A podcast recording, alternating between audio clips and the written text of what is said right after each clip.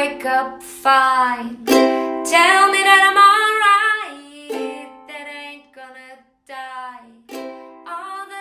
Es ist der Brustkrebsmonat, es ist der pinke Oktober und alle Interviews, die in diesem Monat zu hören sind, außer ein einziges, das ist ein Special-Interview, da gehen wir später drauf ein, in ein paar Tagen, handeln von Frauen, die an Brustkrebs erkrankt sind. Ähm, mittlerweile sind es 70.000 Frauen in Deutschland, die an dieser Diagnose Brustkrebs erkranken. Ich bin eine davon gewesen und ähm, zähle mich zu diesen acht Frauen, denen es, die es treffen kann. Krebs kennt kein Alter und auch gerade die Diagnose Brustkrebs, genau da werden die Frauen immer jünger. Deswegen bin ich so dankbar, dass so viele Frauen den Mut hatten, jetzt ihre Geschichte im pinken Oktober zu erzählen und um dir Mut zu machen. Denn aus jeder Geschichte können wir ganz, ganz viel Mut und Hoffnung und Kraft hinausziehen. Das ist das Besondere, was meinen Podcast ausmacht. Deswegen freue ich mich sehr, dass jetzt hier ganz, ganz viele wundervolle Interviews stattfinden und wünsche dir viel Freude damit. Und ich möchte dich auch nochmal darauf aufmerksam machen, dass es ganz, ganz wichtig ist, dass du dich selber abtastest, jeden ersten des Monats, pack es dir an den Spiegel, mach dir einen Termin in deinen Terminkalender und bitte geh regelmäßig zu Vorsorge. In diesem Sinne wünsche ich dir einen wunderschönen Monat, freue mich auf ganz, ganz viele Interviews und natürlich auch über eine positive Bewertung bei iTunes und wenn du meinen Podcast weiterempfiehlst, damit ganz, ganz viele Menschen darauf aufmerksam werden. In diesem Sinne, hab viel Spaß bei dem nächsten Interview. Alles Liebe, deine Kendra. Einen wunderschönen guten Morgen, guten Mittag, guten Abend, egal wo du bist, egal wo du gerade den Podcast hörst. Ich danke dir für deine Zeit und dass du dir jetzt einfach bewusst diese Ruhe nimmst. Äh, mach dir einen Tee, setz dich hin, genieße es einfach oder wenn du vielleicht draußen bist in der Natur, dann lausche jetzt meinem wundervollen Interviewgast, den ich bei mir habe, denn heute ist die Nele bei mir. Nele ist 30 und hatte letztes Jahr Brustkrebs und zwar triple negativ. Über ihre Erfahrungen und wie der Weg mit dem ganzen Thema Brustkrebs so war. Darüber sprechen wir jetzt. Und ähm, liebe Nele, ich freue mich sehr, dass du da bist. Schön, dass du dir die Zeit genommen hast. Und ja, stell dich doch einfach mal kurz vor. Hallo Kendra, hallo an alle Zuhörerinnen und Zuhörer da draußen, die jetzt ähm, gerade bei uns mit dabei sind und uns im, im Moment begleiten. Ich bin Nele, 30, wie ihr gerade schon gehört habt, und aus Heidelberg. Und vor einem Jahr bin ich eben an Brustkrebs erkrankt. Und das ganz unverhofft, wie die meisten wahrscheinlich. Zu dem Zeitpunkt, als ich meine Diagnose bekommen habe, war ich 29 und da stand ich jetzt erstmal und ja, hatte auch irgendwie dann plötzlich ganz andere Sorgen als diese ominöse drei irgendwann, zu erhalten, die ja viele dann beschäftigt, kurz bevor man 30 wird. Und ja, bei mir war das dann eben plötzlich unklar, ob ich überhaupt 30 werde. Und das saß erstmal. Wow. Also schon alleine dieser Satz ist ja ähm, schon Gänsehaut, äh, dass du äh, zu dem Zeitpunkt noch nicht mal wusstest, ob du überhaupt die 30 erreichen wirst. Ähm, magst du uns noch mal mitnehmen? Wo standest du da genau, als du die Diagnose bekommen hast? Ja, ja, sehr gerne. Ich ähm, war ganz unbedarft zuvor mit meiner Mutter im Urlaub. Wir sind nach Meran gefahren und ich hatte diesen Knubbel schon getastet und habe aber nichts Böses dahinter vermutet. Also ja, ich, ich wusste, okay, da ist was, aber das wird schon nichts sein und wahrscheinlich ist es zyklusbedingt, irgendeine Verdickung, die man vielleicht mal hat, die aber auch bestimmt wieder weggeht. Und ja, ich, ich spüre das zwar gerade, aber ich warte noch ein bisschen, gehe in den Urlaub und lass danach mal nachschauen. Ne? Und während des Urlaubs hatte ich dann auch irgendwann meine Mutter eingeweiht und meinte so, schau mal, wirf doch einen Blick vielleicht mal drauf. Wie schätzt du das ein? Und dann sagt sie, hm, ja, also sie spürt das auch. Mhm. Ähm, lass das mal abklären. Und das habe ich eben nach dem Urlaub auch direkt gemacht. Und ja, voila, Checkpot. Oder auch nicht. Und dann war plötzlich der Brustkrebs da. Ja. Anfangs waren sich alle ganz sicher, das ist bestimmt ein Fibroadenom, also eine gutartige Neubildung. Das sieht genauso aus und ja, wie das Leben so spielt. Man steckt einfach nicht drin. Dann war es eben letztendlich doch Krebs. Mhm. Und ähm, dann ging die Reise los. Und wenn ich jetzt auf das letzte Jahr zurückblicke, dann hat sich vieles verändert. Und ich musste vorhin auch schmunzeln, weil mir einfach bewusst wurde, dass der Tag, den du heute für diesen Podcast ausgewählt hast, für mich so ein wichtiger Tag auch ist, weil genau heute habe ich meine erste Chemo bekommen. Wow.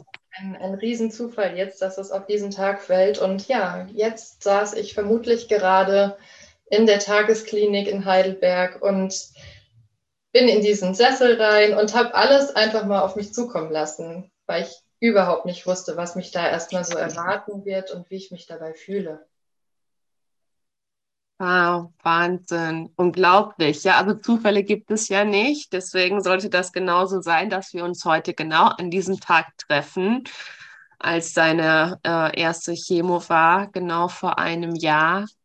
Ähm, magst du uns noch mal mitnehmen, als du die Diagnose bekommen hast? Ging dann direkt das Kopfkino bei dir an oder was hast du damals gefühlt? Also natürlich war ich erstmal völlig betröppelt. Ich stand irgendwie neben mir in dem Moment. Es war Corona. Ich hatte aber das große Glück, dass ich meine Arbeitskollegin und sehr liebe Freundin mitnehmen durfte, zwei sogar, oh, und die wow. neben mir saßen, als ich bei dem Frauenarzt äh, in der Praxis dann ankam und er mir letztendlich die Diagnose eben, ähm, ja, oder von der Diagnose berichtet hat. Und die beiden waren bei mir und das war rückblickend total wichtig und hat mir direkt Halt gegeben.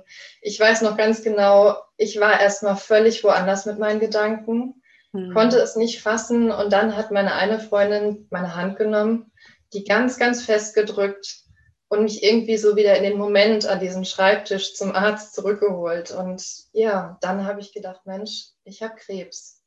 Mhm. Aber ich muss auch dazu sagen, durch meine Arbeit in der Klinik. Ich arbeite auf Akutstationen, auf Intensivstationen und ähm, ich habe schon viele Schicksale miterlebt. Hm, ja. Schicksale, die, die plötzlich kommen und man plant das nicht, krank zu werden. Das passiert einfach. Mhm. Aber durch die Arbeit habe ich eben auch den Mut von Patienten erfahren und den Willen zu kämpfen, mhm. gesund zu werden oder gesund werden zu wollen, auf jeden Fall was draus zu machen. Hm. Und das hat mich maßgeblich schon geprägt, würde ich sagen. Mir war klar, zu diesen will ich gehören. Ich will genauso stark und zuversichtlich das angehen, wie schon manch andere das gemacht hat. Und das hat mich durch die Zeit auch getragen, würde ich sagen. Oh, wie schön. Wahnsinn. Ja, und ähm, unglaublich, dass du, dass du zwei mitnehmen durftest, äh, trotz Corona. Und ja, ähm, ja. das ist so unendlich wichtig, dass man bei so einem Termin eben auch nicht alleine ist dann ne? und ähm, sich Absolut, auch nicht alleine ja. fühlt. Wahnsinn. Aber ähm, wie du es ja auch schon sagst, du hast ähm, in dem, oder der, der Klinikalltag war dir sehr bekannt und dementsprechend ähm, weißt du auch mit solchen äh, Situationen umzugehen oder du hast es eben an mehreren Menschen auch selber gesehen, ähm, wie es ihnen geht mit äh, so einer Diagnose. Und ich glaube, dass es dann eben auch noch ein bisschen ähm, leichter fällt, sich in diese Rolle dann hineinzuversetzen, dann eben auch. Ne? Ja, natürlich. Also ich kenne jetzt beide Seiten. Das ist ja das mhm. Paradoxe.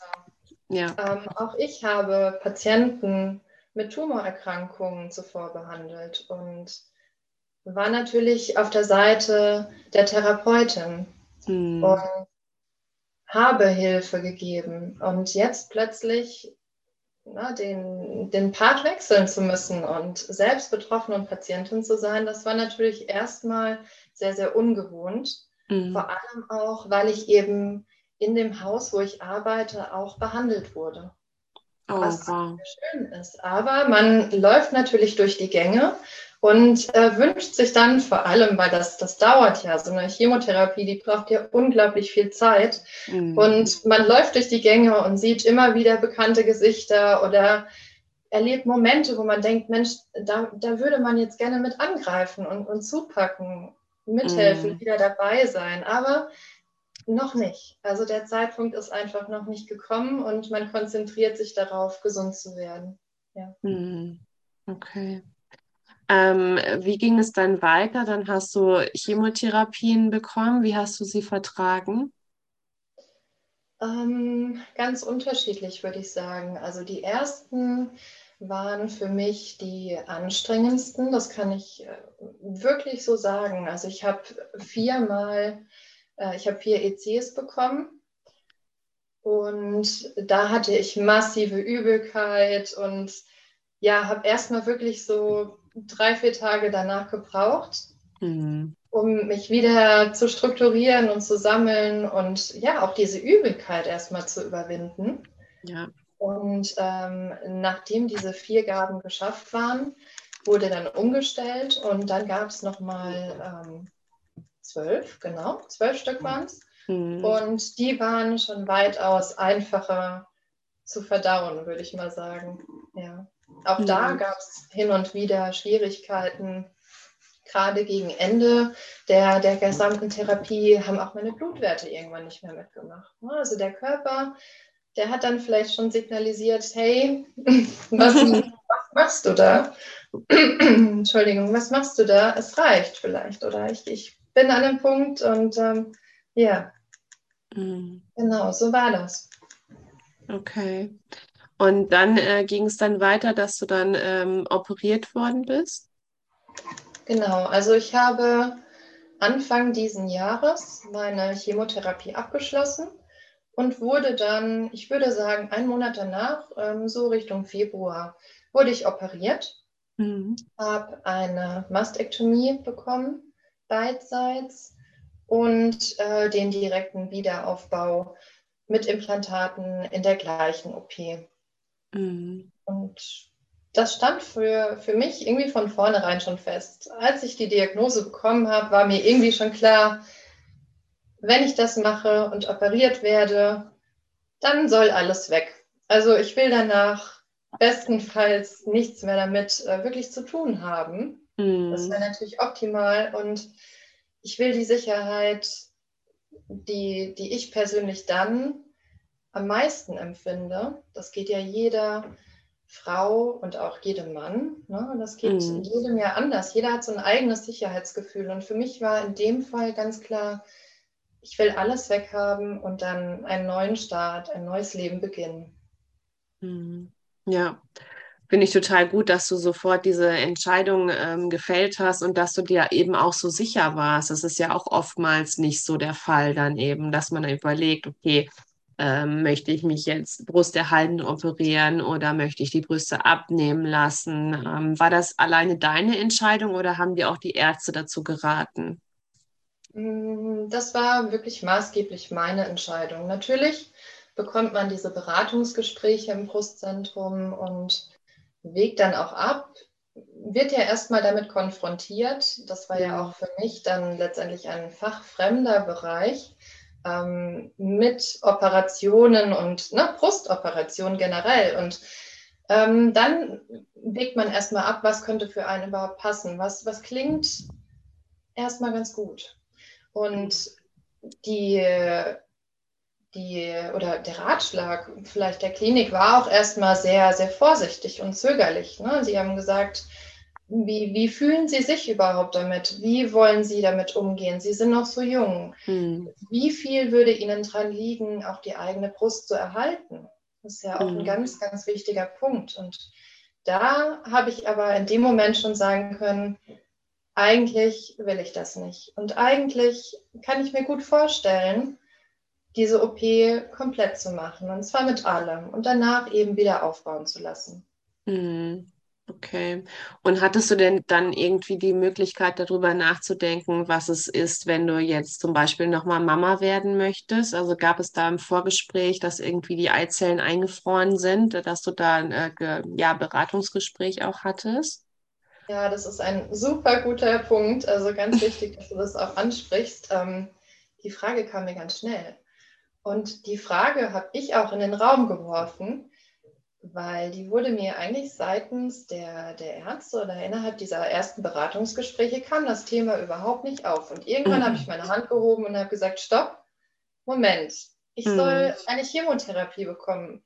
Das kann doch auch unfruchtbar machen. Ja. Aber ich will doch noch Kinder und also der Wunsch besteht und ich würde mich freuen, wenn ich das irgendwie danach noch realisieren kann. Und ja, dann äh, fing das an ähm, mit, mit Optionen und auch hier dem Abwägen. Also ich finde, in dieser kurzen Zeit nach dem Bekanntwerden von so einer schweren Erkrankung werden unglaublich viele Fragen gestellt, elementare Fragen, die man aber wirklich schnellstmöglich beantworten soll, am besten gleich, damit eben natürlich auch mit der wichtigen Behandlung begonnen werden kann. Klar. Und so auch bei mir. Und ich hatte nicht die Möglichkeit, mir noch Eizellen ähm, stimulieren und einfrieren zu lassen. Da wurde mir auch ganz klar gesagt, wir müssen beginnen mit der Therapie, die Chemo muss starten, der Tumor ist sehr groß dass diese Option fällt raus. Ne? Diese Zeit bleibt ihnen nicht mehr. Mhm. Auch da verstummt man natürlich erstmal, wenn man sowas hört. Und ja, dann habe ich äh, eben nach anderen Optionen gefragt und letztendlich habe ich mir dann auch ähm, diese Wechseljahresspritzen geben lassen, mhm. die ja die, ja die ähm, Hormone im Körper beeinflussen und äh, gewisse Hormone unterdrücken, sodass die Eierstöcke äh, ja in eine Art Tiefschlaf versetzt werden und eben auch hoffentlich vor der Chemo, die ja auf Zellteilung reagiert und da maßgeblich mit einwirkt, ähm, ja, geschützt wird. Mhm. Und diese Spritzen habe ich genommen und ich habe mir Eierstockgewebe entfernen lassen, operativ, und das einfrieren lassen. Und das ganz, ganz schnell, zwei Tage mhm. nach dem Gespräch. Oh, wow. Wahnsinn. Ja, es ist unglaublich, wenn man sich wirklich dann nochmal, also ich erinnere mich gerade jetzt so an die Situation auch bei mir damals äh, oder auch generell, was uns Frauen angeht, wenn man relativ jung ist und die Diagnose Brustkrebs bekommt. Und wenn man eben dann noch nicht Mama ist, ähm, dass so mit so vielen, äh, mit so viel gespielt wird und dass es um so vieles auch geht und dass man solche Antworten oder was die Ärzte dann verlangen, innerhalb von kürzester Zeit beantworten muss, das ist schon echt krass. Also das kann ich nicht anders sagen. Also da ja. Das empfinde ich auch so unglaublich. Und dass du, dass du gar nicht ähm, gefragt wurdest ähm, und dass es einfach ja schier vergessen wurde und ja, dass ja, du, tatsächlich. Ja, dass du da nochmal selber nachfragen musstest. Und manche haben ja auch gar nicht so den Kopf dafür oder vergessen es dann auch einfach. Und dann ist es aber nachher dann auch zu spät zum Beispiel. Ne? Und ähm, wie fatal das auch für, für uns als Frau dann eben ist, ähm, ja, wenn man dann eben keine Kinder mehr bekommen kann. Richtig, ja, das kann ja wirklich so ein letzter Rettungsanker auch irgendwo sein, vielleicht den Kinderwunsch doch nochmal umsetzen zu können, wenn die hm. Chemo eben leider in manchen Fällen äh, das sonst nicht mehr möglich machen würde. Ne? Mm, ja, ja, natürlich. Das, das ist mir wirklich auch ganz wichtig, also ein ganz, ganz wichtiger Punkt, gerade weil ich äh, persönlich da auf meinem Weg nicht so den Fokus ähm, erhalten habe und persönlich so aktiv werden musste mhm. und dafür kämpfen musste, dass das noch ganz schnell in die Wege geleitet wird, weil das fand ich selbstverständlich, dass der OP dann noch frei war und so. Da wurde dann heiß rumtelefoniert und schnell organisiert und mhm. ja, das äh, ist mir also wirklich ein großes Anliegen, da auch Frauen draußen und auch Männer, weil Männer haben ja auch Möglichkeiten der ja. Unfruchtbarkeit so ein bisschen entgegen zu wirken, beziehungsweise vorab ähm, ja, Untersuchungen zu lassen und Eingriffe, um später vielleicht auch nochmal mit der Partnerin einen Kinderwunsch realisieren zu können. Die Männer, die, die werden oft vergessen, finde ich. Ja, Sehr stimmt. Das tut, das tut mir leid. Ich habe auch gerade die Männer vergessen. Ich habe auch nur an uns Frauen gedacht. Ja, ja, ja. ja. Aber da sprichst ja, du natürlich was ganz Wahres an. Natürlich ist auch äh, bei denen, ähm, was das Thema Unfruchtbarkeit angeht, gerade wenn es um eine Chemotherapie geht, ähm, glaube ich, dass, gar, dass oftmals auch dort geschlafen wird und ähm, diese Frage gar nicht in den Raum gestellt wird dann, ne? Ja, ja.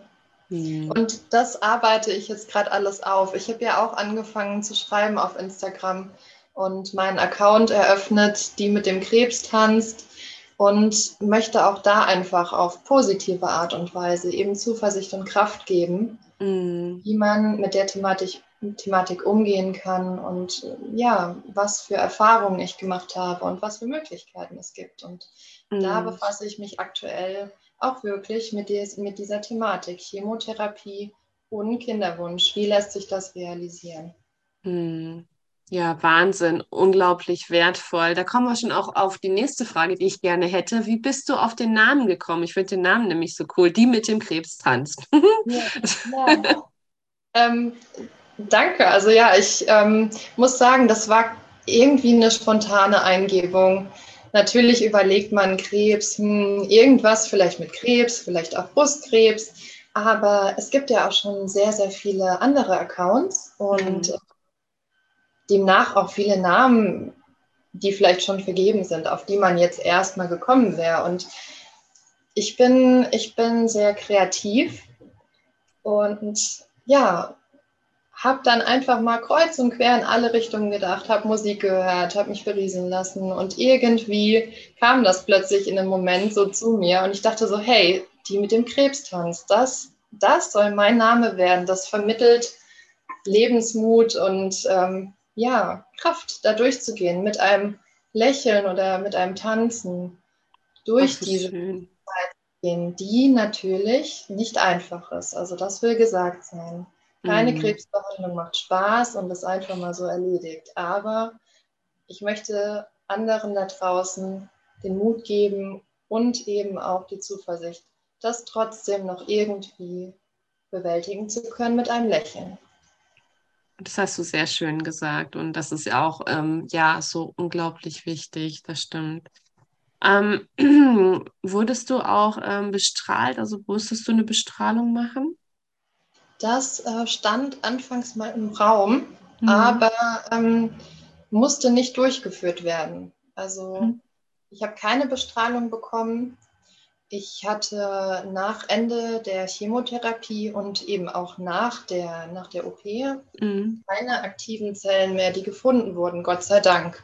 Super. Und ja, bin ich sehr, sehr froh drüber. Und aus diesem Grund wurde in meinem Fall eben von einer Bestrahlung danach abgesehen.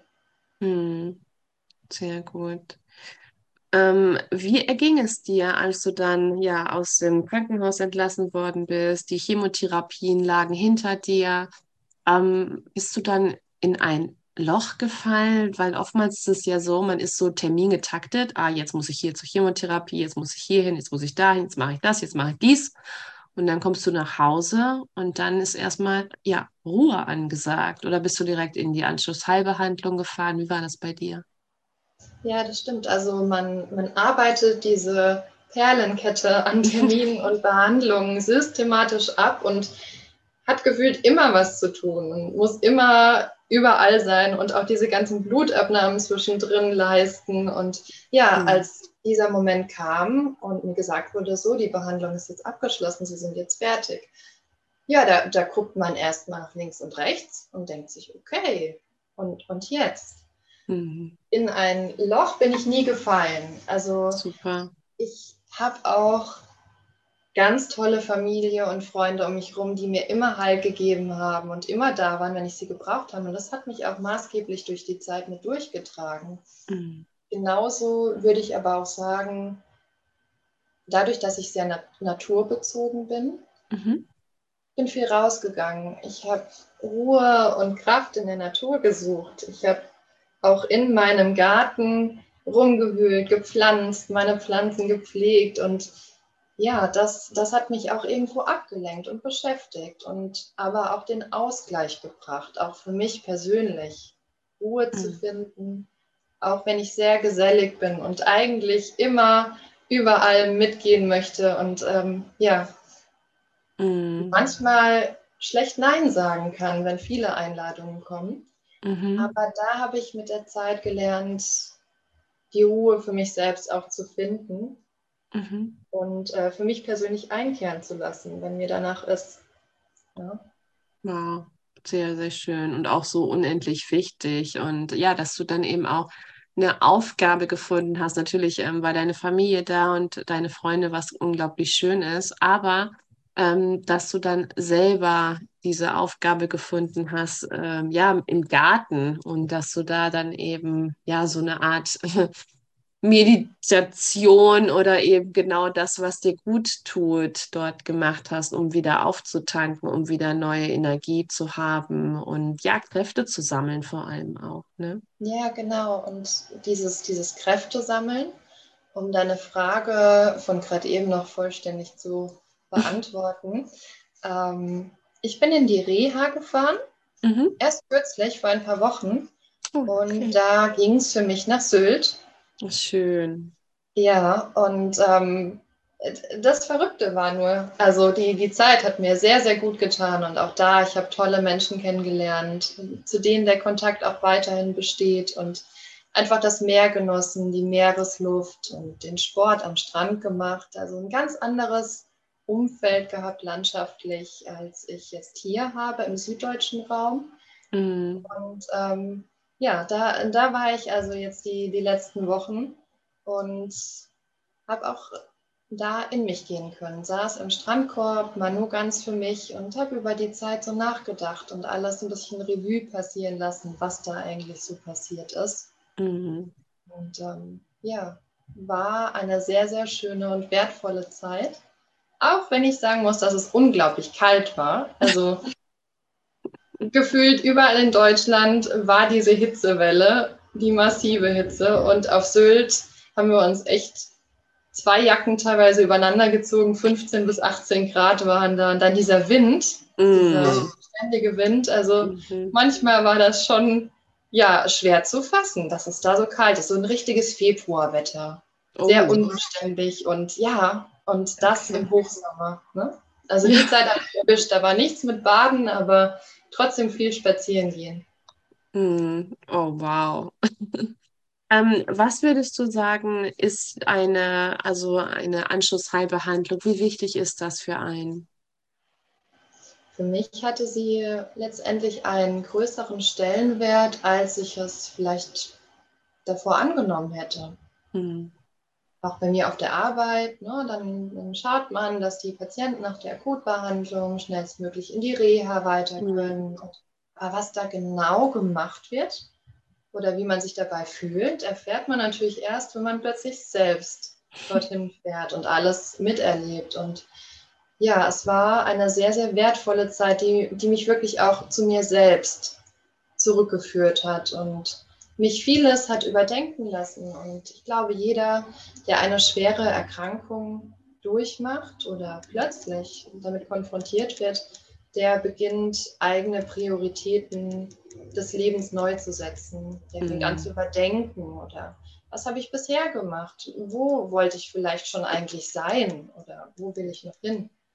Und mhm. ja, da hat der Strandkorb geholfen, unter anderem. Ähm, mich da äh, mal ganz bewusst nur mit mir zu befassen. Oh, wie schön. Das hört sich richtig gut an. Ja, du sagst da was ganz Wahres. Ähm, das würde ich auch, da würde ich auch total gerne mal drauf eingehen. Und zwar gibt es Dinge, die du jetzt anders machst, ähm, was du vor deiner Erkrankung eben gar nicht so gemacht hast, zum Beispiel Nein sagen oder eben auch ähm, ja bestimmte Dinge, die du neu erlernt hast oder Rituale. Magst du uns da mal mitnehmen? Ja, gerne. Also die neben, neben der Ruhe, also dieses Zulassen und sich pers persönlich auch äh, Ruhe schenken oder geben zu können neben diesem wichtigen Punkt bin ich zum Rudern gekommen. Oh. Und ja, Heidelberg hat ja den Neckar Mhm. und eine ganz, ganz tolle Kulisse auch mit dem Schloss und der, der Neckarwiese. Ähm, und ich habe schon lange ans Rudern gedacht. Aber ich bin es bisher irgendwie nie angegangen. Ich weiß gar nicht warum. Mhm. Und, ähm, letztendlich bin ich über den Reha-Sport hier in Heidelberg dann dazu gekommen und habe gesagt, wenn ich jetzt, wann dann? Mhm. mache was. Und daraus ist so ein tolles neues Hobby geworden. Ich habe richtig Spaß mittlerweile, mich da mit den Mädels und den, den Männern aufs Wasser zu setzen und äh, zusammen in diesem Boot zu fahren. Auch wenn es anfangs natürlich, was die Koordination angeht, Hand, Arme, Beine, wann rutscht vor, wie mache ich das? Und mit den ach ja, äh, es ist so viel, was man erstmal überdenken muss. Und da habe ich auch gemerkt, abschalten, einfach machen. Gar nicht drüber nachdenken, wie was genau funktionieren soll, sondern einfach den Moment nutzen, machen, nicht drüber nachdenken. Und Rudern ist ein ganz neues Hobby und ein, ein richtig tolles. Und da bin ich froh, dass ich das entdeckt habe und werde das auf jeden Fall weiterführen. Ach, wie schön. Ja, Wahnsinn. Richtig, richtig cool. Ja, ich kann mir vorstellen, dass ähm, bevor du die Erkrankung hattest, dass der Klinikalltag von dir ja wahrscheinlich auch sehr, sehr stressig war. Zumindest hört man es, ähm, wenn man im Krankenhaus Ja. arbeitet. Das war bei dir auch so, oder? Ja, also gefühlt soll man am besten überall gleichzeitig sein. Und ähm, Mhm. man will das ja auch. Ne? Man will ja auch für die Patienten da sein und Zeit schenken können. Da muss ich aber sagen, in der Klinik, in der ich arbeite, habe ich diesbezüglich wirklich noch ein Privileg. Also ich kann mir meine Zeit sehr gut selbst einteilen. Oh, Und das ist toll. ganz wertvoll. Also ich kann auch gerade, wenn ich in einem Moment bei einem Patienten bin, sagen wir mal, der hatte jetzt ganz frisch einen Schlaganfall Mhm. und ist auch komplett aus dem Leben gerissen, weiß nicht, wie wird das weitere Leben aussehen, gerade auch mit diesen Ausfallserscheinungen, die man dann häufiger mal hat. Das Sprechen fällt vielleicht schwer, das Schlucken oder man kann, man kann die Arme und Beine nicht mehr so bewegen, wie man vielleicht möchte. All diese Mhm. Geschichten, das ist, das ist enorm, mit was man sich da konfrontieren muss. Und ja, wenn man da die Zeit hat, auch erstmal die Hand halten zu können und den Menschen ankommen zu lassen in der Situation mit den neuen Gegebenheiten, die eben gerade aktuell da sind. Das ist sehr schön, dass ich da die Möglichkeit habe, Hm. mir die Zeit zu nehmen. Ja, und das ist so wertvoll, weil ähm, man hat ja kaum noch Zeit, ne? Es wird ja schon auf die Uhr geguckt und jetzt muss ich zum nächsten Patienten hin und ähm, es ist so, so traurig, dass eben diese, diese Zeit äh, füreinander und dieses Menschliche kaum noch da ist dann im Klinikalltag. Und deswegen finde ich das so unglaublich schön, äh, dass du sagst, dass es bei euch in der Klinik aber eben nicht so ist. Und ähm, ja, was für ein Geschenk, wenn man dann dort als Patient ist, dass man dann auch gewertschätzt wird und äh, ja, einem auch diese Zeit gegönnt wird. Ne? Ja, ja. Hm. Wow, super, super schön. Ähm, gibt es irgendwie was, ähm, was du jetzt seit dem letzten Jahr erfahren hast, wo du sagst, das sollte der Krebs mir zeigen oder ähm, dass es, äh, dass du ja so, so eine Art Weckruf oder dass du vielleicht mal ähm, zu dir selber findest oder in die Ruhe findest, dass dieser, dieser Hammerschlag äh, von der Krebserkrankung da sein musste? Also ich kann gar nicht wirklich sagen, dass da ein bestimmtes Ereignis ist, wo ich sage, Gott sei Dank ist das jetzt so gekommen, sonst hätte ich das nicht ähm, vielleicht so erlebt oder wäre das nicht so angegangen. Ähm, Im Gegenteil, für mich war das erstmal so, ich war vor meiner Erkrankung unglaublich sportlich. Also viel draußen, joggen und ähm, habe Kraftübungen gemacht, war im Fitnessstudio mit Freunden und das war für mich erstmal eine Umstellung. Plötzlich ähm, auch kräftemäßig einfach nicht mehr mithalten zu können oder ähm, die Leistung zu erbringen, die man von einem selbst gewohnt ist. Mhm. Und ähm, sich dahingehend auch erstmal ein bisschen mehr Ruhe zu gönnen und Zurückhaltung. Gerade Mhm. auch dann nach der OP. Dann ist man ja sportlich eh raus und muss sich schonen. Und ja, ich habe mich gefreut, mich wieder bewegen zu dürfen. Mhm. Ja, sehr, sehr schön. Also das ist auch ähm, ja so wichtig, dass man sich eben bewegt, also auch äh, während der Therapie und vor allem auch nach der Therapie, denn äh, Bewegung ist das A und O. Siehst du das auch so?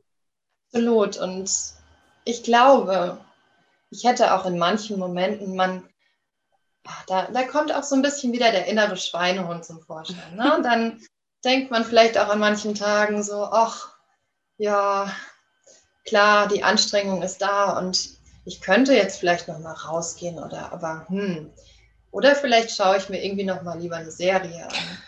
Klar, also ich glaube, das kennt jeder und sich dann da rauszuboxen und aktiv zu werden, ist manchmal gar nicht so leicht, aber unglaublich wichtig, weil Sport erhält ja auch die Gesundheit und bringt einen wieder zu alten Leistungen vielleicht zurück. Und ich war sehr, sehr dankbar, dass ich zu dem Zeitpunkt einen kleinen Welpen, ich habe Hunde und äh, zu dem Zeitpunkt habe ich einen kleinen Welpen ins Rudel dazu geholt und die Mm. musste raus.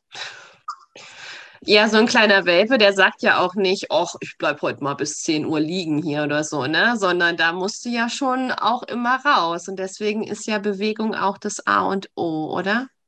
Ja, genau, der will raus. Der, der kann dann auch erstmal nicht warten, ne? weil bis die Stuben rein sind, oh je, da hat man gut zu tun. Und äh, von daher, da springt man direkt in die Stiefel rein und raus geht's. Und das war gut. Das war sehr, sehr gut. Also die hat mich wirklich, die hat mir auch Struktur gegeben für meinen Tagesablauf. Und da bin ich immer früh aufgestanden und war direkt draußen. Das war wirklich sehr, sehr gut. Ach, super. Ja, man sagt ja auch, dass es so eine, ähm, dass, dass Hunde merken das ja sowieso als erstes, wenn irgendwas mit dem Körper nicht stimmt oder generell Tiere, aber Hunde sind da ja nochmal, haben ja noch mal eine andere Spürnase. Ähm, und die sind ja auch ganz oft mal so ein Therapiebegleiter, ne? Also während Ja, dieser ja. Zeit. War das bei dir auch so? Ja, also die Hunde haben das, ich würde sagen, wirklich gemerkt. Die sind Mhm. ruhiger an mich rangetreten, haben sich mehr zu mir gelegt. Das war schon erstaunlich. Mhm. Ob die das tatsächlich jetzt so wahrgenommen haben, das, ne, das weiß man nicht zu sagen. Aber ich hatte auf jeden Fall den Eindruck. Und ja, die sind auf eine andere Art und Weise an der Seite. Und ähm, ja, ruhig, wollen keine Antworten auf Fragen. Die sind einfach da Mhm. und ja, schmiegen sich an ein, wollen gestreichelt werden und beruhigen. Beruhigen Mhm. auf ihre Art und Weise.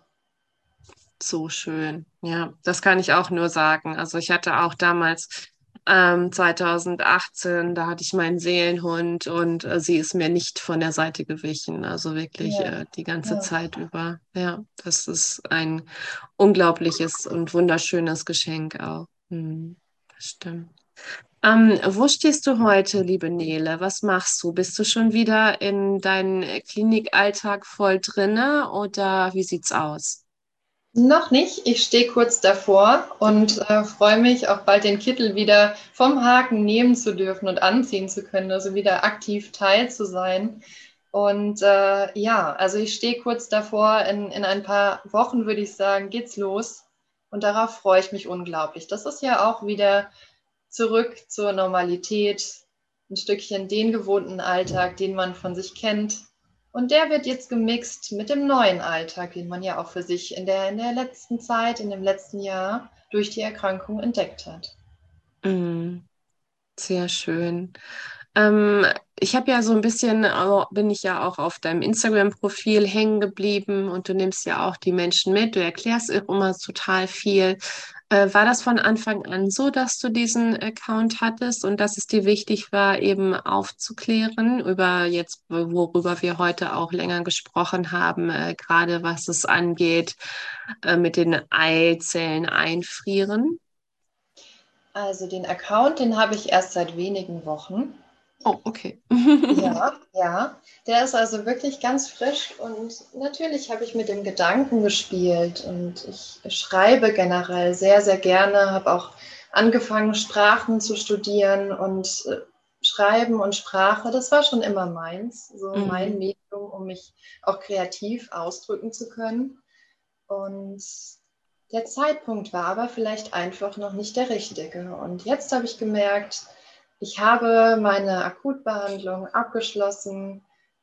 Ich bin wieder so langsam ich, mhm. so wie ich mich kenne.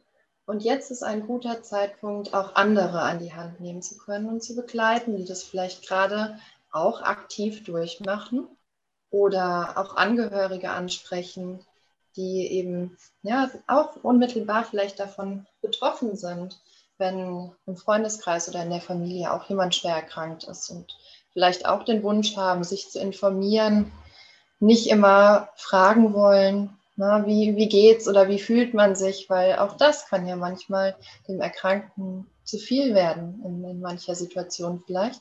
Also ich mhm. möchte auch die Angehörigen da einfach unterstützen und so ein bisschen informieren und Zuversicht geben und das eben mit eigenen Erfahrungen, die ich gesammelt habe, aber eben auch durch meinen medizinischen Hintergrund, den ich habe, informativ so ein bisschen beratend und ähm, Optionen erklären und darstellen, wie zum Beispiel jetzt mit dem Kinderwunsch. Mhm. Ja, total schön, auch so wertvoll, äh, dass du das eben machst. Also danke dafür. Ja, sehr gerne. Liebe Nele, ich verabschiede mich jetzt schon mal von dir und ähm, sage danke, danke, dass du da warst. Und ähm, ja, die letzten Minuten gehören dir. Alles, was du jetzt noch der Welt teilen möchtest, das darfst du jetzt sehr, sehr gerne tun. Ich freue mich, dass wir uns hier getroffen haben und dass unser Weg gemeinsam weitergeht und wünsche dir von Herzen natürlich alles, alles Liebe, alles, alles Gute. Und ähm, ja, bis ganz bald. Vielen, vielen Dank. Ich freue mich auch darüber, dass sich unsere Wege jetzt so gekreuzt haben. Und wie du sagst, der Weg soll gemeinsam weitergehen. Das finde ich sind tolle Abschlussworte und die kann man auch nach draußen weitergeben an die Zuhörerinnen und Zuhörer. Denn ich finde, keiner muss so einen Weg alleine gehen. Und ich freue mich, wenn mich da draußen Menschen begleiten und ähm, ja, ich denen auch mit meiner Arbeit ein bisschen was Gutes tun kann. Was war das für ein schönes und inspirierendes Gespräch von einer so jungen Frau? Nele ist äh, gerade mal 30 und da hört man es auch immer wieder. Die Frauen werden immer jünger, die an Brustkrebs erkranken oder wir Frauen werden immer jünger. Und ähm, ich fand dieses Interview sehr, sehr lehrreich, denn äh, Nele hat nochmal aufgezeigt, wie es ist, eben selber im Krankenhaus zu arbeiten, Menschen zu sehen, die eben auch eine Krebsdiagnose ähm, hatten und durch eine Chemotherapie durchgehen müssen und dann aber letztendlich selber diesen Spiegel vorzuhalten, weil sie es selber als Betroffene dann von einer ganz anderen Seite aus sieht. Ähm, sie nimmt dich mit auf ihrem Instagram-Account und äh, erklärt sehr, sehr viel, ist für deine Fragen da. Deswegen hüpf da gerne mal vorbei, die mit dem Krebstanz. Ich finde diesen Namen unglaublich cool. und ähm, ja, was auch Tiere mit dir machen. Und wenn auch du ein, ein Tier hast, dann ähm, ist es was ganz, ganz Besonderes, denn Tiere spüren sofort, wenn mit uns Menschen irgendwas nicht stimmt. Tiere sind bedingungslos. In diesem Sinne verabschiede ich mich und sage danke, dass du zugehört hast. Danke für deine Zeit. Ich freue mich schon sehr auf das nächste Interview. Wünsche dir jetzt eine wunderschöne Woche und wenn auch du deine Geschichte mit uns teilen möchtest, dann melde dich doch total gerne über Social Media bei mir Vielleicht arbeitest du ja auch in dem Bereich Krebs. Dann würde ich mich sehr freuen, wenn du mein nächster Interviewgast bist. Alles, alles Liebe. Bis ganz bald. Und ich bin raus. Ciao.